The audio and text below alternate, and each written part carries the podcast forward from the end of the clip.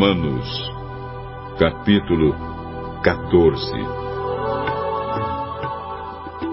Aceitem entre vocês quem é fraco na fé, sem criticar as opiniões dessa pessoa. Por exemplo, algumas pessoas creem que podem comer de tudo, mas quem é fraco na fé come somente verduras e legumes. Quem come de tudo não deve desprezar quem não faz isso. E quem só come verduras e legumes não deve condenar quem come de tudo, pois Deus o aceitou. Quem é você para julgar o escravo de alguém? Se ele vai vencer ou fracassar, isso é da conta do dono dele. E ele vai vencer porque o Senhor pode fazê-lo vencer. Algumas pessoas pensam que certos dias são mais importantes do que outros, enquanto que outras pessoas pensam que todos os dias são iguais. Cada um deve estar bem firme nas suas opiniões. Quem dá mais valor a certo dia faz isso para honrar o Senhor. E também quem come de tudo faz isso para honrar o Senhor pois agradece a Deus o alimento. E quem evita comer certas coisas faz isso para honrar o Senhor e dar graças a Deus. Porque nenhum de nós vive para si mesmo, e nenhum de nós morre para si mesmo.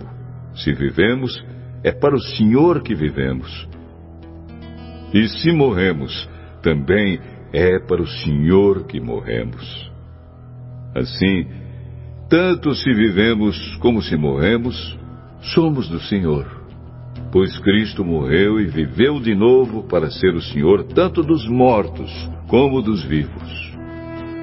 Portanto, por que é que você, que só come verduras e legumes, condena o seu irmão? E você que come de tudo, por que despreza o seu irmão? Pois todos nós estaremos diante de Deus para sermos julgados por Ele. É isto que as Escrituras Sagradas dizem. Juro pela minha vida, diz o Senhor, que todos se ajoelharão diante de mim e todos afirmarão que eu sou Deus. Assim, cada um de nós prestará contas de si mesmo a Deus. Por isso, paremos de criticar uns aos outros. Pelo contrário, cada um de vocês resolva não fazer nada que leve o seu irmão a tropeçar ou cair em pecado. Por estar unido com o Senhor Jesus, eu estou convencido de que nada é impuro em si mesmo. Mas, se alguém pensa que alguma coisa é impura, então ela fica impura para ele. Se você faz com que um irmão fique triste por causa do que você come, então você não está agindo com amor. Não deixe que a pessoa por quem Cristo morreu se perca por causa da comida que você come. Não deem motivo para os outros falarem mal daquilo que vocês acham bom, pois no reino de Deus não é uma questão de comida ou de bebida, mas de viver corretamente, em paz e com a alegria que o Espírito Santo dá. E quem serve a Cristo dessa maneira, agrada a Deus e é aprovado por todos. Por isso, procuremos sempre as coisas que trazem a paz e que nos ajudam a fortalecer uns aos outros na fé por uma questão de comida, não destrua o que Deus fez. Todos os alimentos podem ser comidos, mas é errado comer alguma coisa quando isso faz com que outra pessoa caia em pecado.